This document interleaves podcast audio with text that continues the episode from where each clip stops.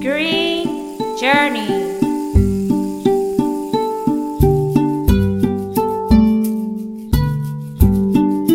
Be the change you want to see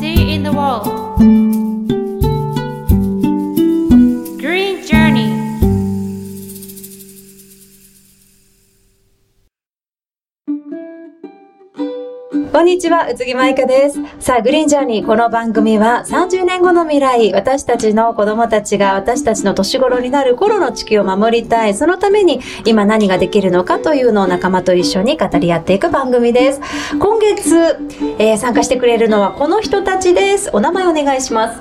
副代表のあきこです。直美です。みゆきです。けんちゃんです。サステナブ部長のエミです。はいという大人数で今月はお届けするんですが、えー今月はですね出張ポッドキャストで私たちは名古屋工業大学に今日は来ています、えー今月のゲストは名古屋工業大学教授で生態学を専門にされていらっしゃる増田美智子先生ですこんにちはこんにちは。よろしくお願いします。あの前回ですね夏休みに生物多様性のイベントを開催してあの古賀光一先生にその時は生き物に関する在来種や外来種のお話を伺ってきたので今回はですね、えー植物にスポットを当てて植物の外来種の問題についてお話を伺っていきたいと思って増田先生のもとにやってきたんですがそもそもですね先生のそのご専門どんなことを研究されているのかっていうところから伺ってもいいでしょうか？はい、あ専門はですね、はいあの植物とか、まあ、昆虫もいろいろ含めてあの繁殖生態学っていうのをやってます。はいで繁殖生態学っていうのは何かっていうと例えば花が咲いてますよね。その花はなんでそのサイズなの？大きさはなんでその大きさになってるのかとか、まあ、そういう大きさがちょちょっとずつ違ったりするとその大きさの違いがどういうふうに種をつけるように変わったりとかなんて言うんですね次の世代をどうやって残すシステムになってるのかっていうのを研究していますだからちょっと難しいけど、まあなんていうの？次何？次世代の植物がどのくらいの種をつけてどのくらい広がるのかっていう、えー生態学の研究をしています。はい。面白いあのそれこそうん虫に媒介してもらう植物なんかはちゃんと虫に寄ってきてもらえるような花の作りになっているとかねそう。言いますもんね。はわかるもんなんですか？でも研究していくと。ね,、うんあのね花のサイズって結構違っていて、はいあの同じ種類でも2倍ぐらいサイズが違うことがあるんですよ。でサイズが違うと虫が来る量が違うんですよ実際にね。でそのいる場所に虫がいるかいないかっていうのがすごく効いていてこの場所だとあんまり虫がいないと花がどんどん小さくなったりとか虫がいっぱいいるとこだと花が大きくなったりするんですよ。花の中でもモテる子とモテない子がいるってことですか？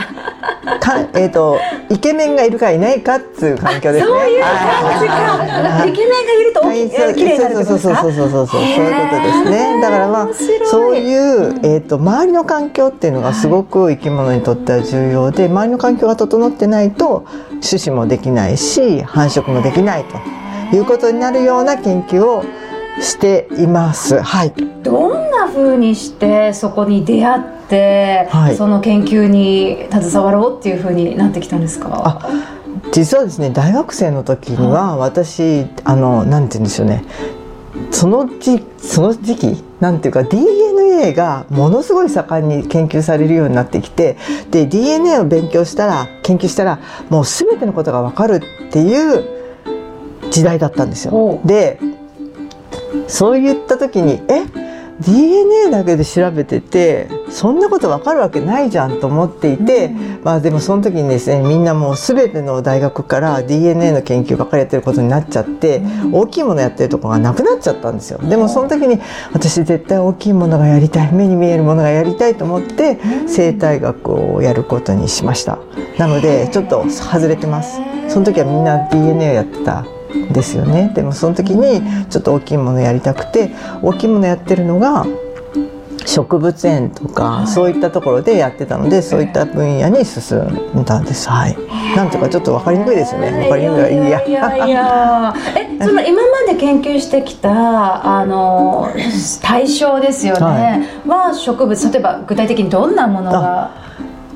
いろんなものやってね。そうそういろんなものやってるんですけど最初にやり始めたのは種子繁殖なんですよ、なのであの最初にやってたのは浦和市の浦和まあ浦和じゃなくなってるね。今浦和区になってるのよね。埼玉県そう埼玉市になって大きくなりましたよね。その浦和に、えっと、の荒川の河川敷に田島ヶ原っていうところがあるんですけど、はい。そこすごい狭い面積なんですよ。0.4ヘクタールの保全区があるんですけど、そこになんと200種類以上の植物が生育してるんですよ。ですごい狭いのにすごいあるから、はい。なんでかっていうのを種子繁殖とかそういうのを全部見てっていろんな植物をどういうふうに順番に芽が出てくるかとかそういう研究してたので最初はいろんないろんなものをいっぺんにやってました。でその時にいろんなものをいっぺんにやってた時にあの植物の中にはこう大きい花をつける人ともう完全に花をつけずにつぼみのまま種子をつける人がいるんですよ。でそれはあのスミレとかツリフネソウとかそういうのがあってそういうのになんでその開いた花とこうクローズした花をつけるのかっていう研究をやりたくてその後、ツリフネソウの研究をしました。なんでだったんですか？それはですね あの、えー環境にもよるんですけれども大きい花をつけるといっぱいねつけちゃうと隣自分の花粉をもらっちゃう可能性があるわけですよ。同時にいっぱいつけると。だけど自家受粉しあ皆さんよくご存知ですね。自家受粉したんですよ。でクローズのやつは自家受粉ですけど自家受粉を完全にするんですけどコストがかからないんですよ。なんでかっていうと花開かないし蜜も作らないから。だからめっちゃ効率いいわけですよ。なので開いた花はちょびっとつけて、でずっとコンスタントにクローズした種子をつけるとなんと種子数が一番多くなって生存率生存率は低い種子ができるんだけれども、そのバランスで開いた花とクローズした花をつけるっていう結果が出たんですね。でそれで、はい、そういう話をあのモデル使ったりとか、実際にデータを取ったりしてそれで研究をしてきました。はいそれってやっぱ一個ずつもう種子を数えるわけですか？一個一個ずつっていうかあの、ね、ツリフネソウって2日咲くんですよ。で2日咲いてその後にあの種ができるんだけど種はクローズしたのと花開いたやつで区別つかないですよ。だから毎日毎日行って毎日毎日行ってこの子は開いてるこの子はククローズみたいなこう印をずっとつけてその花の咲いてる間ずーっと毎日見に行ってで種も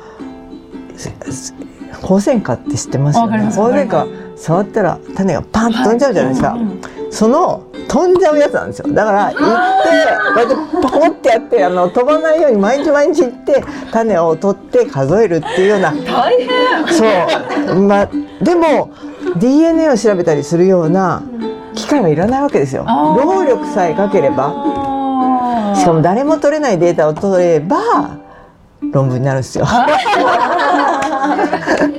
だから数数えてるだけだし物差しでできるしそういう省エネの研究をしていますお金かからないです全然はい。ちなみに先ほどおっしゃってた、その周りの環境によってもの植く影響を受けるっていうところでは、まあ、今ね環境問題すごく昔に比べて環境自体が変わってきたっていう中で、植物にとっては、まあ、外来種も含めですけれどもどんなことが今大きく問題になってきてますか、えっとですねだんだん暖かくなってきてますよね、で暖かくなってくるとまあ植物本当は暖かいと溶けちゃうやつがいたりとかね。それから溶けちゃう枯れるんじゃなくて？枯れちゃうっていうか、暑すぎるとやっぱり酵素の適切な温度ってありますよね。で低温に適応している植物は暖かすぎると、やっぱり細胞壁がうまく形成されなかったりとかそういうのがあって暖かくなってきちゃうと本当に生きていく場所が今までここだったのに、こっち側に行かなきゃいけないんだけど植物歩けないから困っちゃうってことが起きるっていうふうには言われてます。であとえーと、実はねあの二酸化炭素が増えると植物にとってはいいんですよ。な、うんでかっていうと光合成しようとする時に二酸化炭素いるじゃないですか。うんうん、で二酸化炭素って今増えてる増えてるって言ってるけど 0. 何パーセントでしょ？だから光合成する時に二酸化炭素必要なんだけど足りないいつも。だけど二酸化炭素が増えれば光合成ができるようになるんですよ。うんだけど光合成するためには水がたくさん必要なんです。水吸っちゃうから水足りなくなるっていう問題も指摘されていてまあでも実際にどうなるか分かんない。あのー、暖かくなってきて暖かいところで生育できない人たちが困ってるのは事実なんだけど水も足りなくなるって言われてるんだけど光合成量は増えるから、うん、えー、生産量上がるとかねいろんなことが言われてて実際にどうなるかは分からないです。はい植物自体は例えばその生き物っていうと絶滅危惧種っていう形ですごく数が減ってきてると思うんですけど、うん、植物の数はどうなんですか？あ種類？個体数？どどちらもどうですか？種類でいうとまず。種類でいうとね、うん、今ね数は少なくなってます。やっぱ植物の絶滅危惧種的なのが増えてます。増えてます。増えてます、でなんでかっていうともともとの生育域がその人間の活動によっていろいろ開発されちゃってるのでいろんなところが生育できなくなってしまって、えーと、個体数は減ってます。なるほど。それからもう一つはあのグローバリゼーションですね、世界中みんなどこでも旅行するじゃないですか、はい、で私たち今ここにいながらヨーロッパのものが食べられたりとか東南アジアのもの食べたりとかしてますよね、はい、そうするといろんなものが流動してるわけですよ。で流動してると種ってなくなっちゃうんです交雑が起きたりとかして遺伝子がなくなっちゃうことがあって生物種が絶滅することがあります。で特に顕著なのはハワイ諸島でハワイはもうアメリカ軍がいろんなものを入れてるしいろんな人が入植していろんなものを植えてるのでそのせいでまず鳥が鳥類がすごい90%以上絶滅したって言われてるんですね。なんでかというと最初にねあのアメリカ軍の飛行機にの足に蛇が巻きついて蛇が入ってきてそれで蛇が鳥の卵を全部食べちゃって絶滅しちゃったりとかね、まあ、それだけじゃないんだけどね。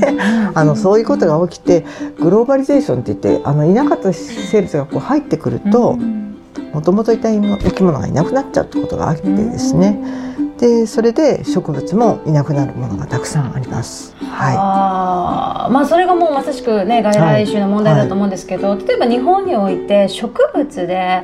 外来種こういう植物が増えてきても問題になっているって具体的にどんなものが？えっと皆さんよくご存知のオオキンケイギクっていう春に黄色い花が土手にわーって咲いて綺麗なやつありますよね。あれが入ってきたことによって、うん、なんと日本のえーと、代わりに生えてるあの植物が今いなくなってるっていう問題があります。で例えば秋の七草ってありますよね。で秋の七草の例えば河原なでしこっていう可愛いね花ありますよね。あれが大きい筋肉が入ってきたせいでもう黄金系肉と同じような場所に生育していたので今個体数がものすごい減ってます。まあそれだけじゃなくて河川環境の変化もあるんだけれども、はい、それからですね例えばこの辺だと御嶽山って時々爆発しますよね。まあちょっと前にもすごい災害がありましたけど、でこの前の災害じゃなくてちょっと前の災害の時に爆発した時に、えーと、とのり面が崩壊してあのなんて言うんでしょう荒れ果てちゃったんですね。で土砂が流出するのでそれを止めるためにシナダレスズメガヤっていう外来種の牧草をまいてそこを植物で固定するっていうような事業をしました。あのヘリコプターで種子をわーってまいたんですね。でそれが川にブワーってなら流れてきてもう今そこら辺の道路もあっちこっちで鬼のように生えてるシナダレスズメガヤっていうのがあります。それはもう河川環境のその河川の中身を安定させてしまってかく乱が起きないようになってしまうっていう問題があったりとかいろいろあるんですわ。はいえっと、後半に向けてですねあの湿地のお話も伺いたいなと思うんですが、湿地という場所では今どんなことが起きてきて起きていてなぜその保全が必要になってきてるんですか、えっと、湿地の問題はちょっとこれも簡単じゃなくて、ええ。っと、この東海地方、はい。実は湿地の宝庫なんですよ。で湿地っていうと皆さんあのどんな湿地を想像されます？へー湿原。行ったことありますか？湿原なんか林の中にポツンとこうなんか草がいっぱい生えててあ。ジメジメしてるみたいな。あそうそうそう。で 一番有名な湿原は釧路湿原ですよね。おー。行ったことあります？あります。どんな感じですか？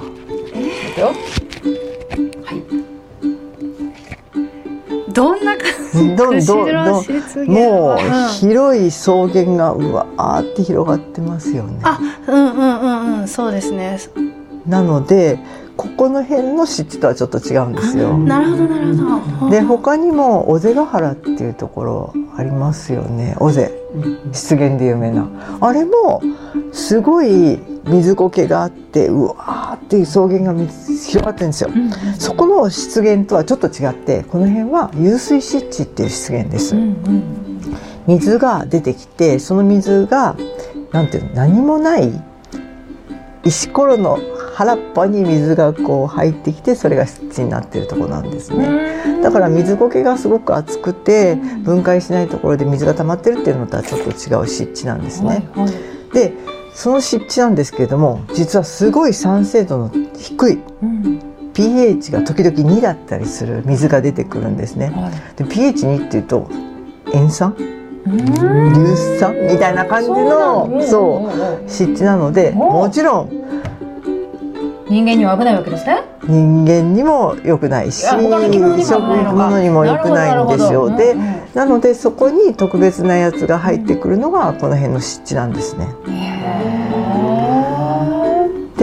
でだから植物は生えないし水苔もないまあああ時々あるんだけどねあのないような水がこう流れなんてるでそんなことになるんですか？あそれはね、難しくてですね、地質の人に聞いたんだけどよくわからないって言ってました。そうなんだ。自然現象ってことですか？はい、でここの辺は昔はですね、なんていうの木曽川？うん。が旧木曽川とかがすごく氾濫源でこういろいろ流れてた時なんですね。はい。で上流からこう大雨が降ると木曽川がこの辺全体うわーって流れて、まあ、庄内川も流れてましたしこの辺りが氾濫源で流れてて雨が降ると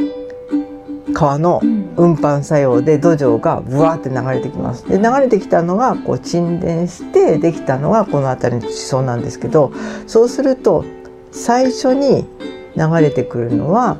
粘土ですよね。で粘土が流れてきて粘土がこう溜まったらその上に大きい石がなんか溜まったりすると粘土の上は水を通さないのでこの上に水が溜まります。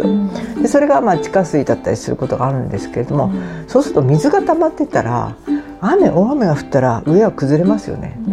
で土砂崩れが時々小規模に起きて再生しあのな新しい湿地ができるっていうのはこの辺の湿地なんですね。であ説明が長くなってすいません。なので今はだって自分が建てた家が土砂崩れで流れたら嫌じゃないですか、まあ嫌って困りますよね、うん。なので今は土砂崩れが起きないように例えば住宅地が開発されたら住宅地のところにちゃんと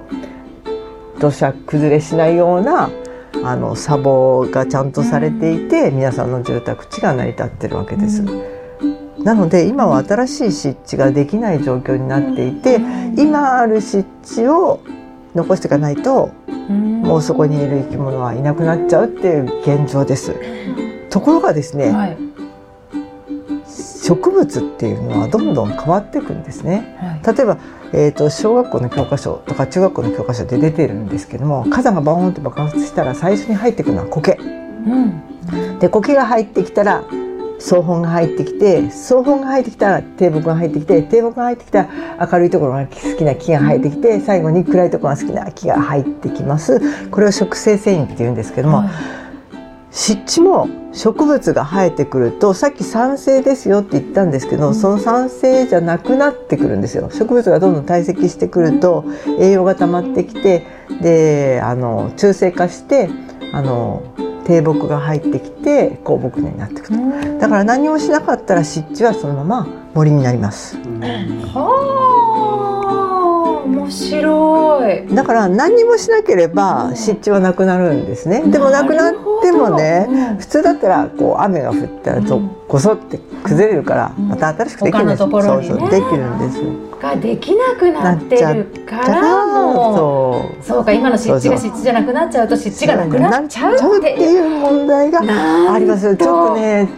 つすごい。簡単に説明できなくてすみません。長々と説明があって。それは想像が及んでなかったですね。そうなんですよ。だからねちょっとね、でもその湿地を保全しなくちゃいけないっていうのは、その新しく生まれないで今の湿地をほっとくと、まあ、あのどんどん植物のあれが変わってきてもう森や林になってしまうそうなると湿地にいる生き物たちや湿地ならではのものたちが絶滅してしまうあからっていう感じですかね。さすがです。ああそうなんです。例えばその湿地にしかいないものっていうのはどういうものあ実はですねこの辺りはですね透過丘陵要素っていう植物があってはいこの地域にしかこの地域の湿地にしか生育しないものが15種16種あるんですよ。でそれがいなくなっちゃうと全世界から絶滅。え全世界ですよ。ー、それはちょっと責任重大ですね。そう責任重大なんです。まあねそれが絶滅したからって何が困るかって言ったら何も困らないんだけど。あのいやでもあれですよね、その何が困らないかは分かんないところがありますよね。見えないね。何がどうつながってるかね、風が吹けば桶屋が儲かるじゃないけれども間のそのね実はここにっていうのがね、なんで16種類が絶滅しちゃうとそれを利用していた昆虫もいなくなって昆虫がいなくなるとそれを利用している捕食者も使えなくなっちゃうからいろんな生き物とか菌類とかそういうネットワークが壊れてしまうっていうのが大きな問題だと思っています。それってそれこそ植物園とかで。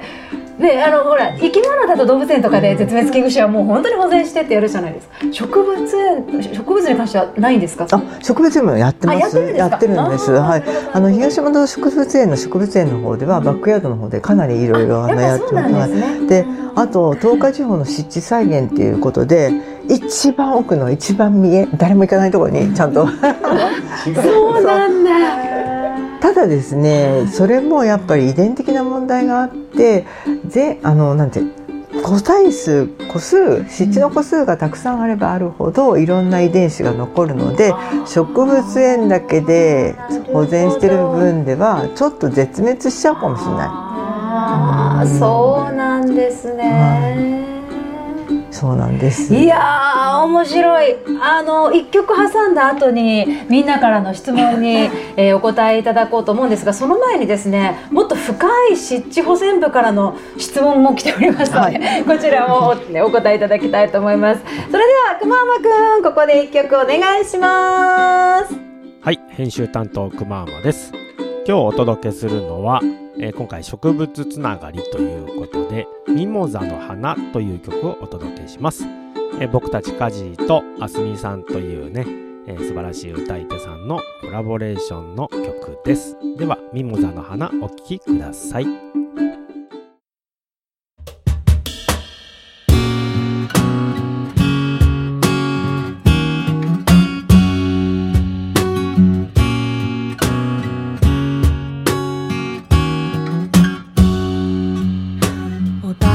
かな光がこぼれて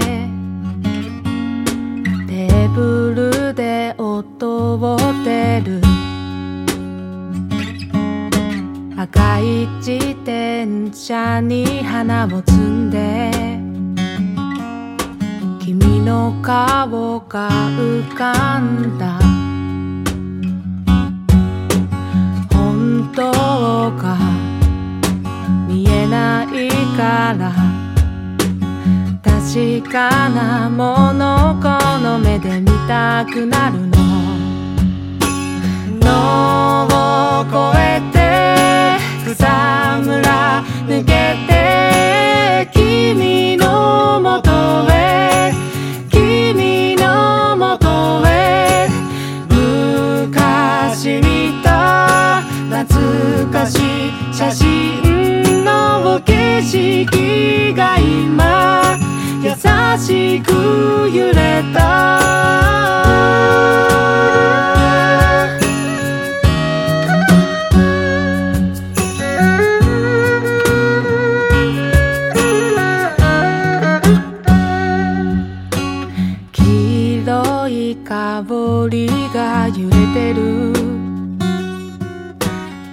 水玉の中を行く。いたずらに笑ってる君に。花飾りが似合ってた。傷つくのは君のことより。私を大事にした時だから。野を越えて草むら抜けて君の街へ。君の街へ。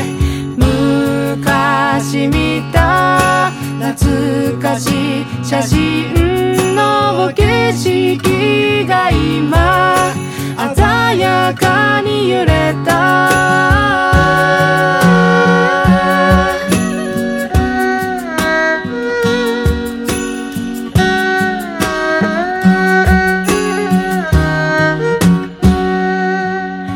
君のそばに幸せ色いつでも溢れていてほしい。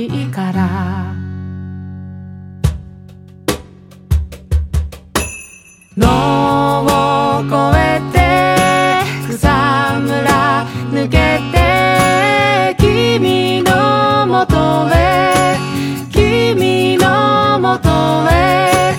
昔見た懐かしい写真の景色に今春を連れて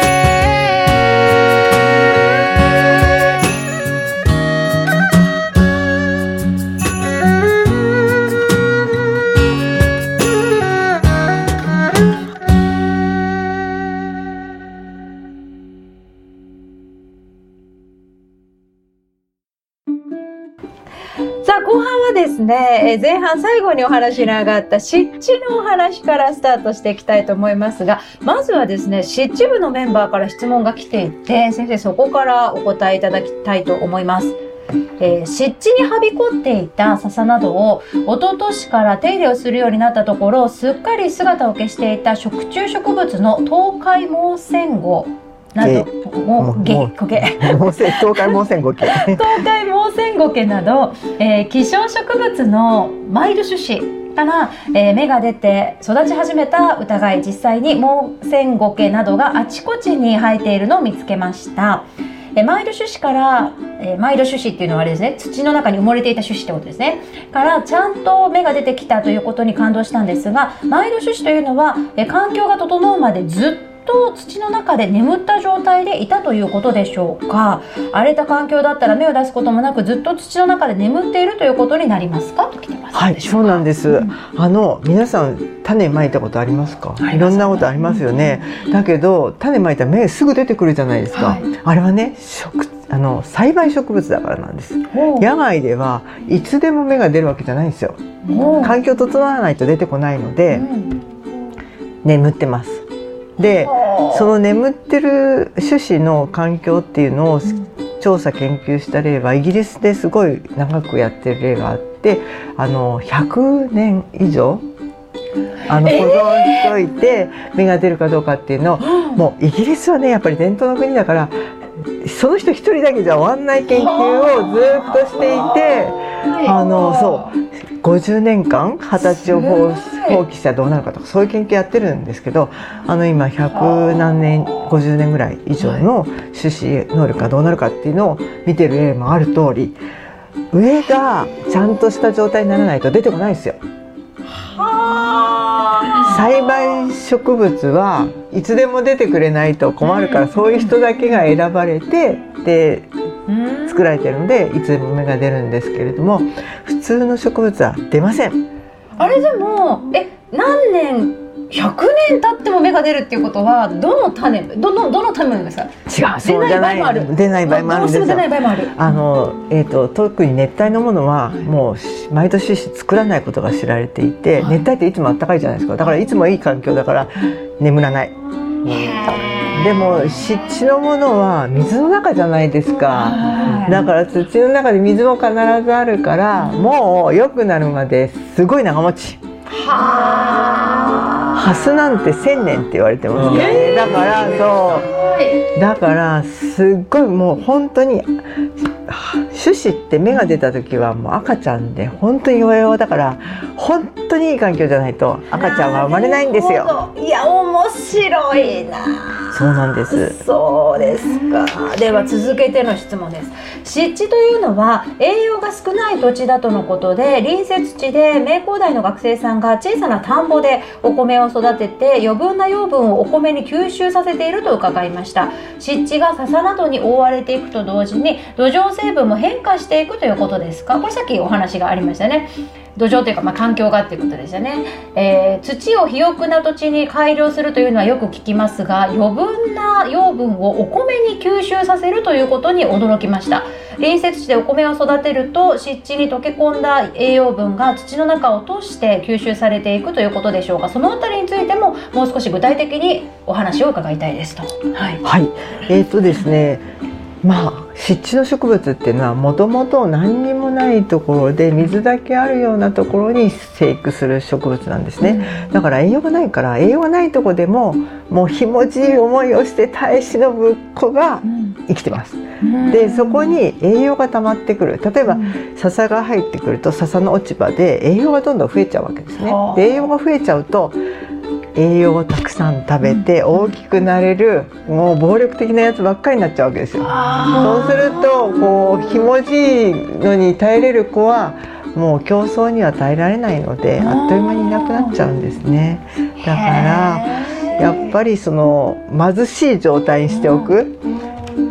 人間だったら問題だけど貧しい状態にしておくのがその子たちにとっては非常に有意義なわけです。貧しくなくなったら、はい、すいません、申し訳ないです。はいいえそれをでもお米をそこで育てることによってお米たちが栄養分を吸ってくれるから周りの土地が貧しく戻っていくそう、貧しく戻っていくというわけです。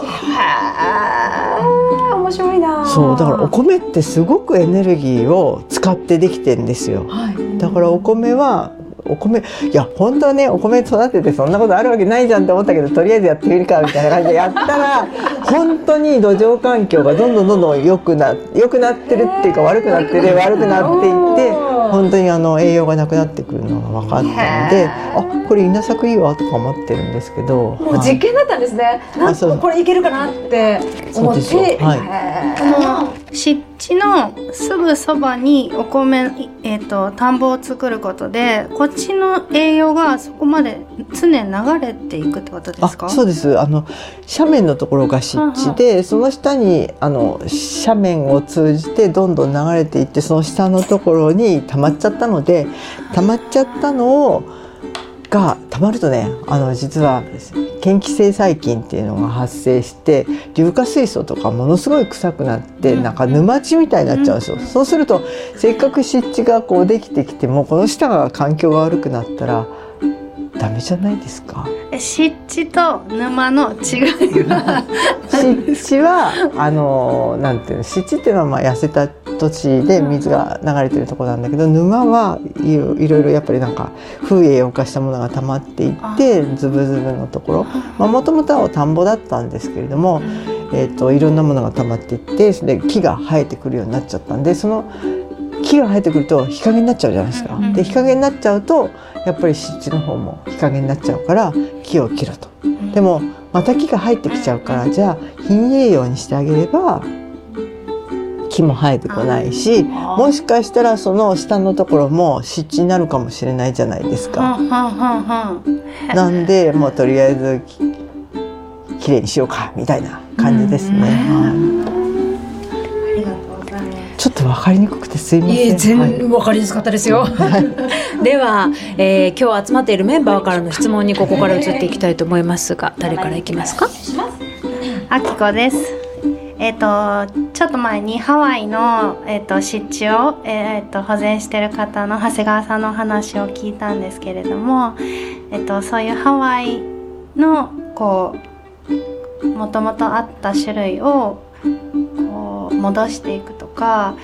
日本にあった種類をこう戻していくっていう作業は人間がこうか完全にこう手を入れてる作業でそれが自然なのか自然じゃないのかとかすごい不思議だったんですけどそう自然を残すっていうのが人が手を入れないと自然が残せないっていう状態が不思議だったんですけどそれは最初にお話しいただいたみたいにこうもう戻らない状況になってるその住宅を建て整備するとかそういうの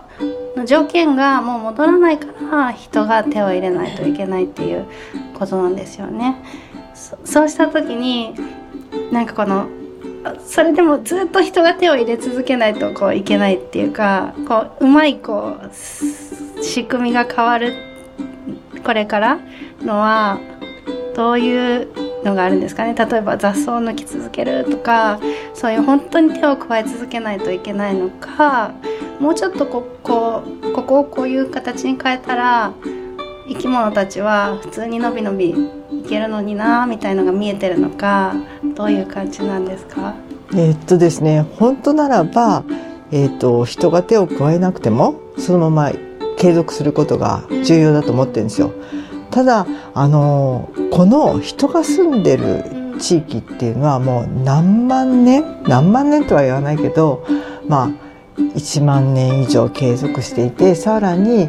私たちあの森から資材を取っていろいろやってるこの歴史っていうのは有史以来例えば2000年間はずっと私たち木を切ってエネルギーとして使い続けてるわけですよ。そしたらそういう環境に適応した生き物がたくさんこう進化してきてるわけですね。だったらその人たちを残してあげるようにするためにはエネルギーを森から取ってで例えば湿地だって本当は湿地の草を焚き付けに使えば本当はいいわけですよ。だから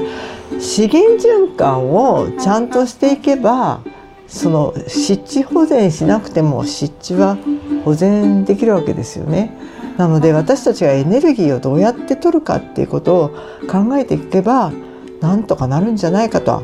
思って意ます。外とこう人が使うものがそこにあってもともとは人が使うものだった場所を今は使われてなくってそこがもうえっと荒れてきているっていうイメージなんですね。ああなるほど。よくわかりました。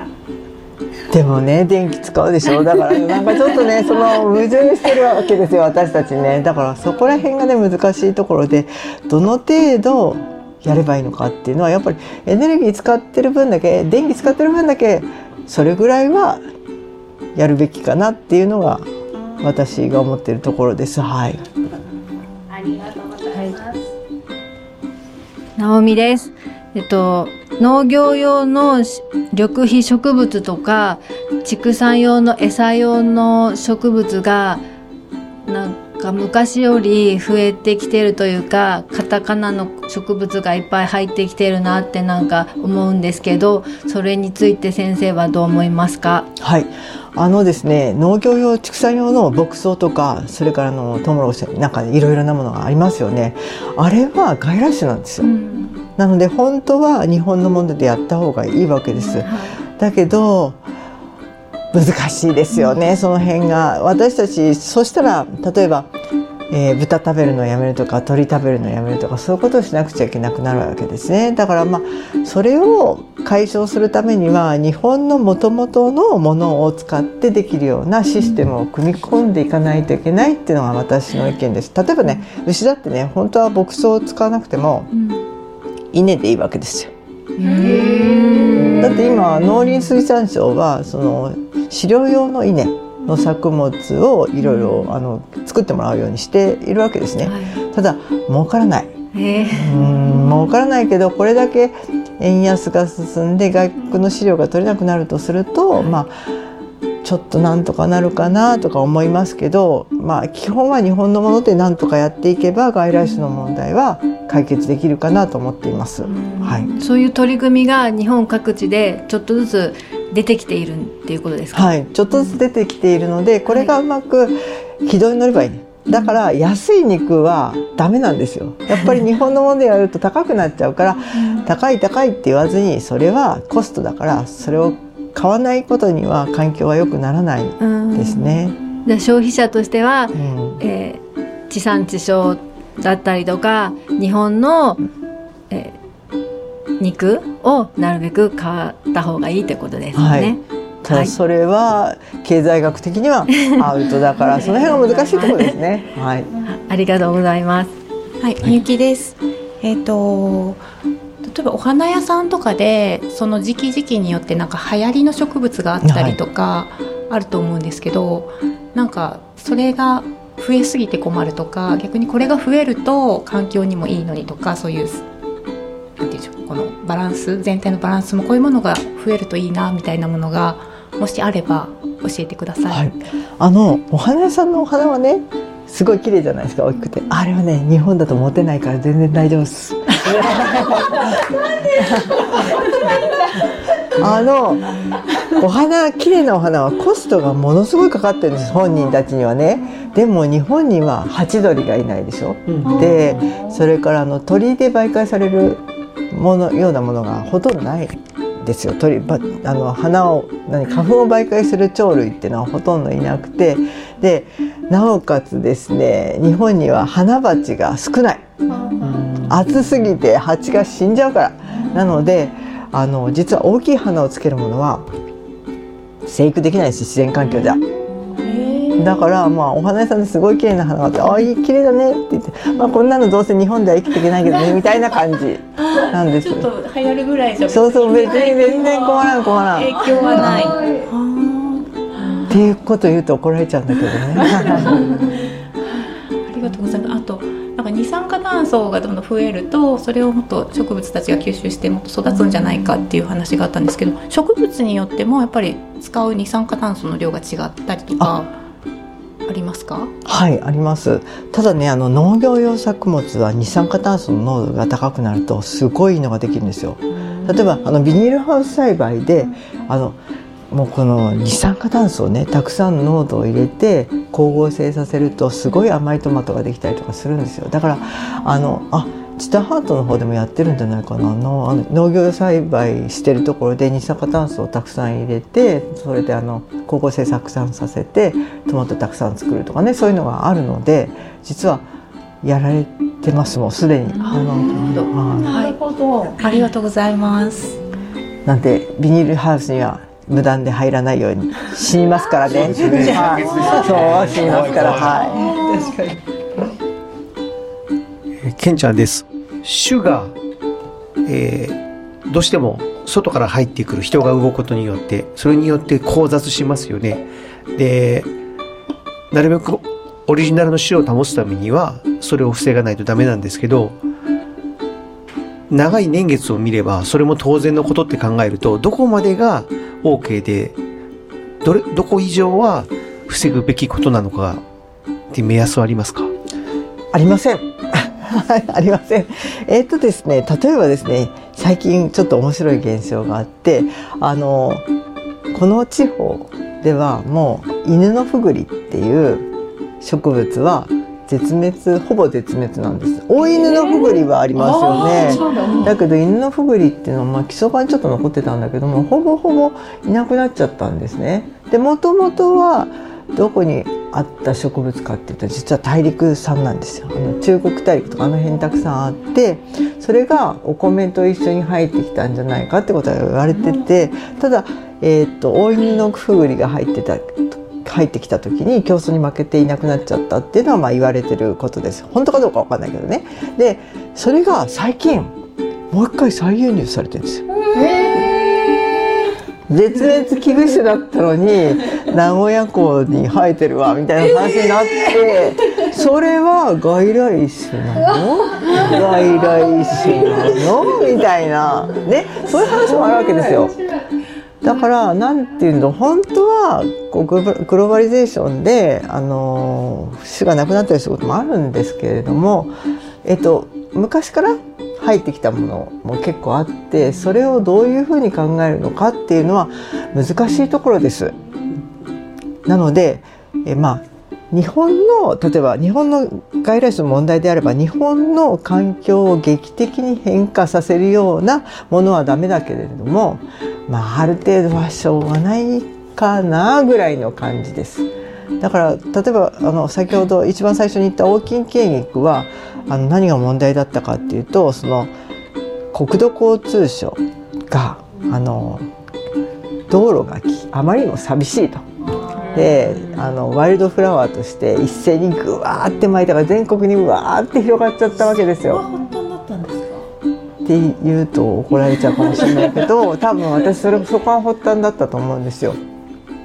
でそのオーキンキング本当は明治時代からも入っていてあの鹿児島に最初に入ってたんですけどそんな広がらなかったんですよね全然あの鹿児島の一部の地域だけしか入ってなかったんですけど国土交通省のそのばらまき作戦は本当にすごくてもう全国にうわーって広がっちゃったわけですよ。それはダメじゃない？だからその戦略的にわざと広めようとするっていうのはもうアウトだけれどもまあ時々偶発的に入ってきちゃうものはありかなとは思いますけどまあでも日本の環境を何とかしていこうとするとやっぱりあのなるべく入れないようにしたいというふうには思っています。はい、ありがとうございました。エミです。あの私ちょうど今その大金経育のことを聞こうと思ってたんですけど、私あの家が池の横で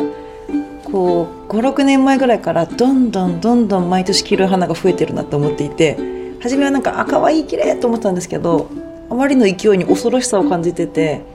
であのさっきの国土交通省の話聞いてあっと思ったのが本当に高速走ってると真ん中にドワーって生えててあれも広がっちゃったのかなと思ったらあれが発端だったんですね。っていう今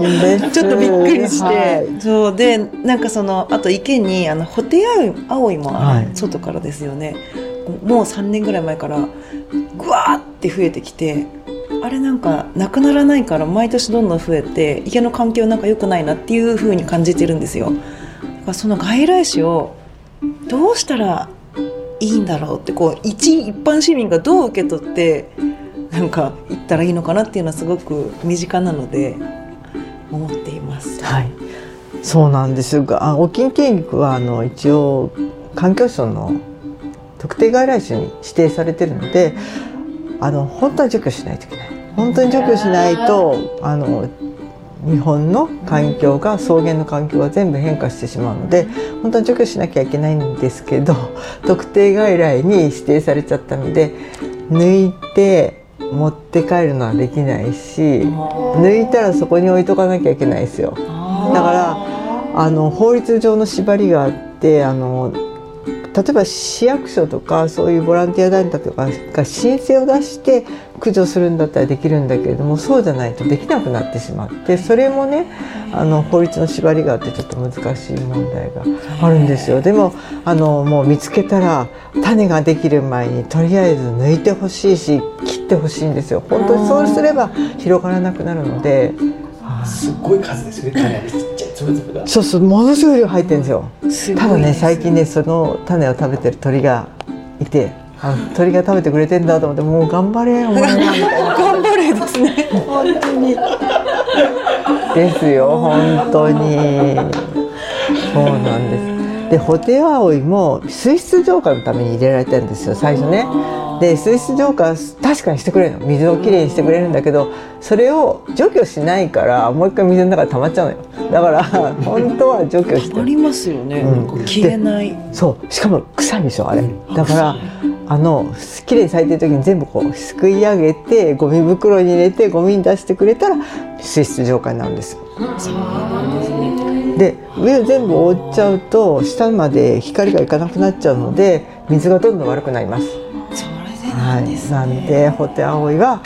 もう咲いたら全部広がったら全部きれいにザーって除去するのがすごく大事なんです。はい、その釣り人がよく来るんですけどその釣り人も多分よく知っててこれ取らないとなくならないからって言って2年前ぐらいすっごい一生懸命みんなで取っててでも取ったものをどうしようもないからこれずっと山積みみたいな感じになってて なんですけどそれをまあ肥料にするとかねなんかそういう方向でやってもらえると本当は一番。はい、ありがとうございます。いや面白かったですね。あのーすごく今日印象に残ったのはなんか私たち生き物の性質だったり性格だったりって結構注目するんですけどなんか植物一つ一つの種にやっぱり性格があって付き合い方があるっていうことを抜けてたなとすごく思ったんですよね。でその付き合い方を学ばなきゃいけないなとなんか思ったんですけどすごいあの印象的だったので先生あのどの植物にもこの子はこの子は、ね、その人はって。やっぱ研究し始めるとあれですか人のようにやっぱ性格あこの子っていう感じになってくるんですか？いやみんなそうじゃないですかね。研究者の人はみんなそうだと思います。はい、はい。ちなみにどの子が一番好きですか？先生はどのお花が植物が？あ私ねあんまりないんです。ないんですか？一応しか推しね。うん推し。先生の推し。か推しね。今の一押しはどういう面で推しですかね。なんかそれこそ最初におっしゃってたようにこの子は本当に虫に来てもらうためにこんなにも工夫をしてこんな見せ方をしているやつがいるみたいなわかんないですけど。そうか。そうね。ちょっと私ね分かんない子が好きなんですよ。そういうなんていうかまず誰が来てんのあなたにはみたいな。あのもう調べ終わっちゃうと愛がなくなっちゃうから。そうなんかねと変わった子が好きなんです。わからないからそうですようちが可愛い。ねもうずっと研究ししがいがあるわけですね。そうそうそうです。そうですだからまあ新しいものが好きです、は いいやー面白いな。ありがとうございます、最後にですねこの番組あのご出演いただく皆さんにですね30年後の未来をちょっと想像していただいて、まあ、だいぶ先だからちょっと難しいんですけれども、まあ植物湿地自然環境という面で見て30年後こんな風になっていたらいいなっていう、まあ、希望だったりビジョン先生どんな風にお持ちですか？はい、あの私の野望はですねもう日本人が車とかに乗らない世界をちょっと希望しています。で資源はないから森から薪を取ってきて生活するようなそういう時代が30年後に少しずつ始まるんではないかと思っています。で例えばね、えー、と資源がなくなってガソリンとかが使えなくなったら実はあの戦争の最中には木炭自動車って言って木炭で自動車を日本は走らせてましたよね。であの技術がなかった時にですよ木炭で自動車走ってんだから今炭で走らせられるんじゃね？って思いませんか？いやそうそう。だから今やる気がないだけ。会社が。だからそういうふうなことができるようになっていてもうちょっと環境が良くなってるなっていうのが希望です。はい面白い。なんか今日想像しない答えがすごくたくさん。とっても楽しかったです。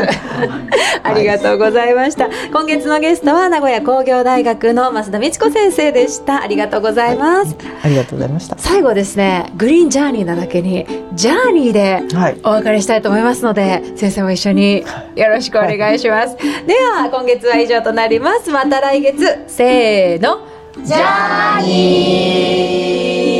ー Green Journey.